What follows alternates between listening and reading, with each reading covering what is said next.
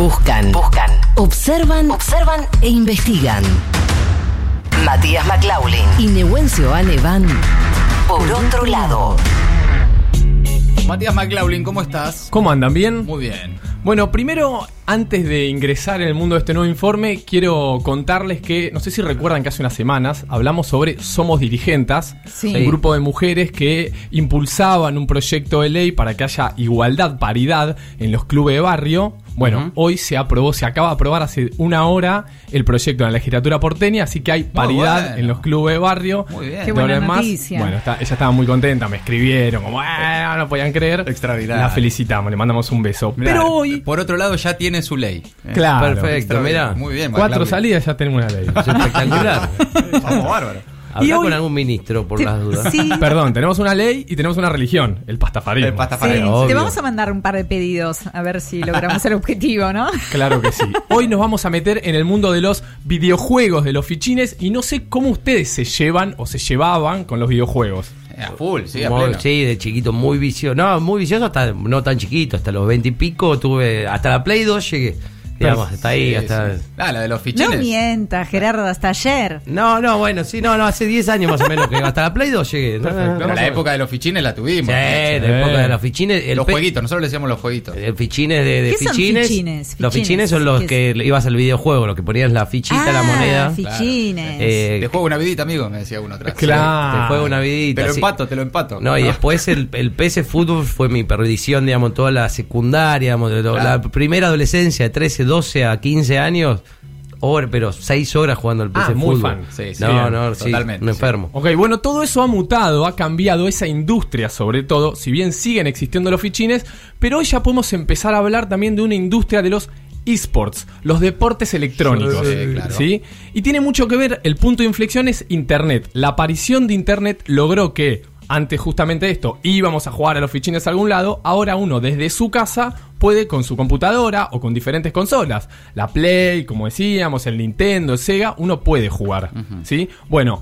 Con la evolución que tuvo Internet, también evolucionó mucho esta industria. Porque ya no solo uno juega, sino que ahora puede, se compra, viste, el joystick, la pistola, la Sí. silla, el volante. Le compras cosas a los tipitos. Exactamente. Y es una industria que mueve muchísimo dinero.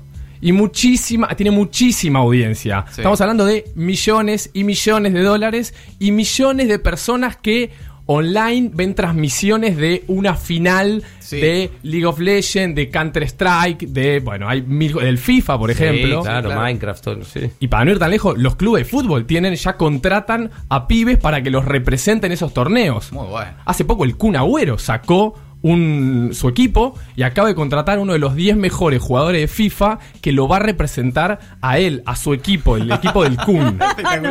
Más allá del amor por los juegos, hay muchísimo dinero, Hay claro. sponsor, merchandising y demás. Sí, sí. No me, me metí en ese mundo casi como. ¿Vieron cuando el señor Bert se viste de Jim? De, el, el- el señor se disfraza de Jimbo en, en Los Simpsons. Bueno, un viejo que se mete en ese mundo sin entender tanto. Y tengo tres patas, tengo tres testimonios. A ver. Una es Evelyn, que es una competidora, competidora argentina a nivel internacional. Gamer se dice, Mateo. Gamer, Gamer, claro. por favor. Por Perfecto, favor. estoy poniendo a prueba. El otro es Agustín, que es un psicólogo deportivo que se especializa, trabaja con los gamers. Psicólogo se dice. Psicólogo, perfecto. Y por último, Octavio, que es CEO, ¿te gusta, sí? Sí. Es el CEO. dueño de un equipo que Ajá. contrata a estos pibes, Mirá ¿sí? vos. Arma un equipo y compite. Ellos tres tienen menos de 30 años, también para entender, digo, Ah, la, la. ¿eh? la generación. Sí. Bueno, así que si les parece, nos metemos en el mundo de los gamers, en el mundo de los esports, acá, en Maldita Suerte. Eh, empecé desde chiquita en los videojuegos, jugando con mi hermano al Sega o al Family, o incluso yendo a Cibers, y era todo por diversión. Mi nombre es Evelyn La Torre, tengo 25 años y soy jugadora competitiva de Apex Legends. Cuando me metí al Counter-Strike Global Offensive, ahí noté que en el exterior se toma como un trabajo y se puede tranquilamente, gracias a los premios, a los sponsors, los jugadores pueden vivir de esto y tomarlo como un trabajo. La cuarentena generó que, haya gran parte de los espectáculos que fueran cancelados, postergados, porque eran espectáculos presenciales. Y todo lo que fue un espectáculo a nivel online tuvo un boom importantísimo. Los esports están dentro de eso. Mi nombre es Octavio Bulliano. Me dicen y en realidad tagueo en, los juegos como Terbascanto. Soy el CEO de, de Cole Esports y tengo 29 años. Los chicos de nuestro club entrenan 8 horas por día aproximadamente y se dedican mucho. Básicamente lo mismo, lo mismo que en el fútbol, pero obviamente en, en una computadora. Desde el aspecto psicológico, las principales problemáticas son comunicación.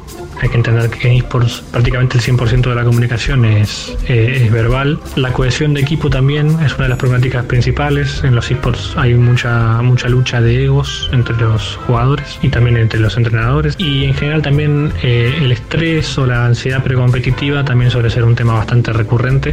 Soy Agustín Roel, soy licenciado en psicología, psicólogo deportivo y especializado en posgrado en la UBA. Trabajo con diferentes clubes de esports, y de acá de Latinoamérica y de Argentina y de España. Mis padres al principio no me apoyaban, de hecho, en el momento que estaba compitiendo eh, me desconectaba de internet y cosas de ese estilo.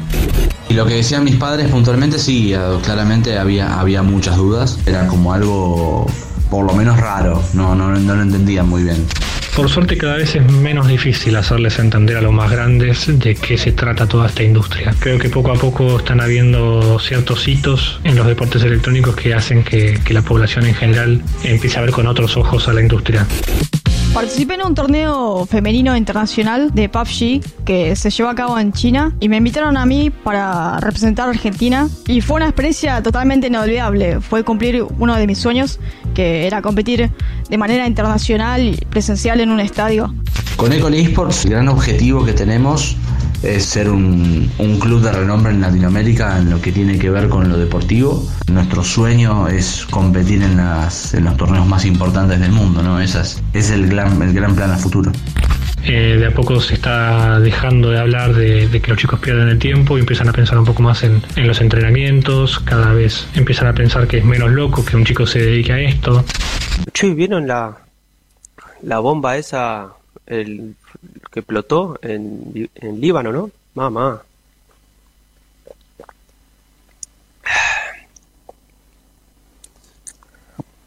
Bueno, vamos a jugar. Dicho sea de paso, es una industria que genera muchísimo dinero. Con mi equipo participamos de uno de los torneos más importantes en relación a premios y ganamos 10 mil dólares. Por cuartos de final del Mundial de League of Legends hubo entre todas las plataformas arriba de un millón de espectadores. El Dota 2 ofrece torneos por millones de dólares. E incluso hubo un jugador argentino llamado King que ganó un millón de dólares en el Mundial de Fortnite. La misma industria de los esports un nuevo, una nueva vía de comunicación de las marcas eh, para llegarle a un público que, que nunca le podría haber llegado de otra forma. La audiencia cada vez es mayor. Game over. Espectacular, chicos. Lo primero que te digo, Jera, es que desperdiciaste sí. tu juventud. Sí, ya sé, ya sé. Sí, sí, sí. Un millón de dólares que fue el que lo llamó Macri. Exactamente, exactamente. Bueno, de a poco vemos que se empieza a naturalizar, digo, lo que antes era como, no, qué rarísimo, uh -huh. ahora ya empieza a ser mucho más normal que pibes de muy corta edad aparte, empiezan a meterse a jugar y los padres, ahí Evelyn decía, mi viejo me desconectaba internet. Claro. Sí, es que hay otra relación, nuestra relación va evolucionando, ¿no? En, en, digo, para con las tecnologías, las nuevas tecnologías, por lo cual los límites que antes se ponían hoy son más difusos, digamos, sí, ¿no? Totalmente. En, en, los tiempos que le dedicamos, en qué hacemos. Yo, los pibes de mi edad, claro, estaban lejos de esa virtualidad y tenían, me hizo reír porque me recordó mi adolescencia, los padres contaban, digamos, no, claro. tenés como un par de horas una hora. Claro, Hoy, claro. ¿qué es tener una hora o dos? Yo entiendo que igual algunos límites son necesarios. No, no lo que es increíble Pero, además es que se haya transformado en, en un negocio millonario. Claro. Por eso pasamos miles de horas sí, jugando claro. y nunca se nos, nos, imaginamos que con eso se podía hacer un peso. Claro. Y todo lo que hay alrededor, digo, los equipos, hay equipos que tienen nutricionistas, entrenadores. Ay, sí. Digo, para que estos pibes estén ahí contenidos. Te, te, sumo un dato, yo trabajo, hago algunos trabajos medio free, freelance para, para la señal ESPN, solía trabajar ahí y me llamó para las partes como de publicidad, digamos, la, la- la- la promoción de los propios programas del, del canal.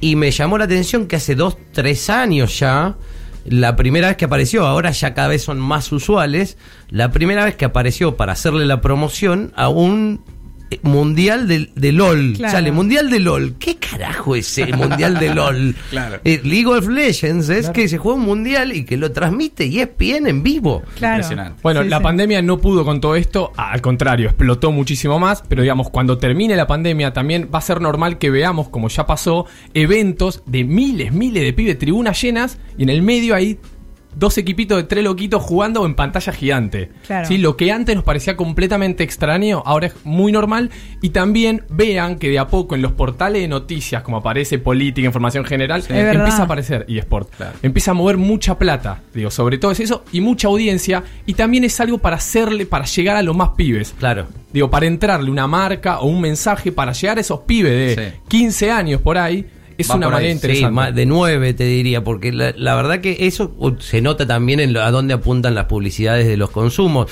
Antes se, se, se apuntaba a un público, si se quiere, adolescente, joven adolescente, digamos, de entre 15 y 20 años, y ahora cada vez baja menos, ahora Claro. se apunta a 8, 9, digamos. Tremendo. Matías McLaughlin, Nehuencio Ane, por otro lado, el maldita suerte.